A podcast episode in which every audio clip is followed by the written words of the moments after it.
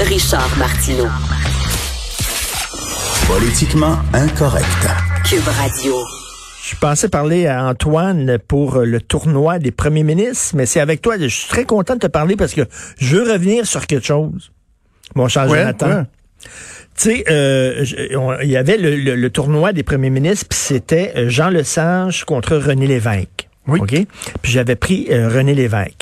Et toi, tu avais dit, moi, je prends Jean Lesage parce que Jean Lesage est quand même celui qui a ouvert la porte. C'est celui qui a donné le premier coup d'envoi à la Révolution tranquille. Après ça, tout a, tout a coulé de source. Mais moi, j'ai pris René Lévesque et je veux rien parce que les gens, les gens oublient. Parce que c'était, ça prenait un courage incroyable pour la loi 101. Les gens oublient à quel point vous pensez que la loi 21 est controversée puis qu'elle est mal reçue par certaines personnes. La loi 101, là, on l'a oublié, mais quand elle a été déposée par le gouvernement du Québec, là, ça a été extrêmement mal perçu par beaucoup de gens. Il fallait avoir un courage incroyable, des couilles en béton, des sais, C'est comme tu disais, toi, Jean Lesage, après ça, tout coulait de source, puis c'était évident que la loi 101 s'en venait. C'était pas si évident que ça. Ça prenait un Christy de courage pour... euh, euh, je pense qu'on l'a oublié, sans quel point c'était très controversé, la loi 101 à l'époque. Ouais, ben, ben, ben oui, évidemment, moi j'étais j'étais beaucoup trop Ben jeune oui, à cette ben époque-là, oui. là, fait que je peux pas je peux pas en témoigner là, donc je, je me fie à ce que ce que tu me dis puis à ce que j'ai effectivement euh, toujours entendu lu par le passé, effectivement que ça, ça demandait un, un certain courage, mais c'est ça, c'est chacun choisit ses référents, tu sais, puis c'est ça qui est qui est beau là dans un exercice euh, ludique, euh, amusant comme on fait là de faire un, un tournoi des premiers ministres. Euh, chacun choisit c'est quoi Oui. ses, ses facteurs, tu sais.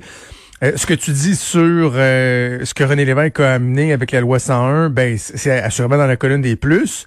Mais tu sais, moi, je- ce que je te disais, puis que je réitère, Oui. puis que je comprends qu'il y a bien des gens qui sont pas d'accord, c'est qu'il dans la colonne des moins, ben il y a le fait que René Lévesque, de, de, de, de par sa capacité d'incarner la volonté de de- d'accéder à l'indépendance, nous a amené dans un débat qui euh, qui nous, tu sais, Que tu trouves on, interminable. on est, on est encore, on est encore empatouillé là, un petit peu ah. moins là, mais tu sais. Et là, là, aujourd'hui, là, Antoine est là. là. Aujourd'hui, c'est Jacques Parizeau contre Daniel Johnson père. Oui, c'est deux premiers ministres qui ont pas été euh, très longtemps là, mais qui ont quand même euh, eu leur importance. Euh, évidemment, Jacques Parizeau. Mais M. continué Parizeau, on en parlait l'autre jour. Là, et je pense qu'il était plus important comme ministre que comme premier ministre, non? Absolument. Tu sais, ministre des Finances euh, presque euh, éternel de, de, René Lévesque avant qu'il démissionne euh, sur la question justement de la souveraineté dans les euh, années 80. Mais euh, c'est certain que c'est un premier ministre qui a été occupé. euh, écoute, il, a été là 490 jours, Jacques Parizeau. Euh, puis écoute, Daniel Johnson père, euh, il n'a pas été là très longtemps non plus, hein, deux ans euh, tout au plus. Donc, euh, mais Jacques Parizeau, évidemment, quand il a été là, il a surtout axé son action sur euh, la, la, la, préparation du référendum sur la souveraineté. Bon, il avait quand même lancé la réforme en matière de santé, le fameux virage ambu- ambulatoire. Euh, donc, il y a eu des premières fermetures euh, d'hôpitaux, même avant le référendum, ce que plusieurs péquistes lui reprochaient. Ils disaient que c'est pas stratégique de taper finalement sur euh, sur le peuple avant qu'il vote. Euh, mais euh, Daniel Johnson père, euh, lui, pour, pour ça, sais, il a quand même formulé le dilemme québécois de façon formidable, tu sais, euh, dans son livre Égalité Ou indépendance, ben oui. oui, écoute, c'est- extrêmement important, mais c'en est un autre des unionistes qui est mort en, euh, en, en fonction. Il y en a plusieurs, là. il y a Paul Sauvé, il y a évidemment Maurice Duplessis avant.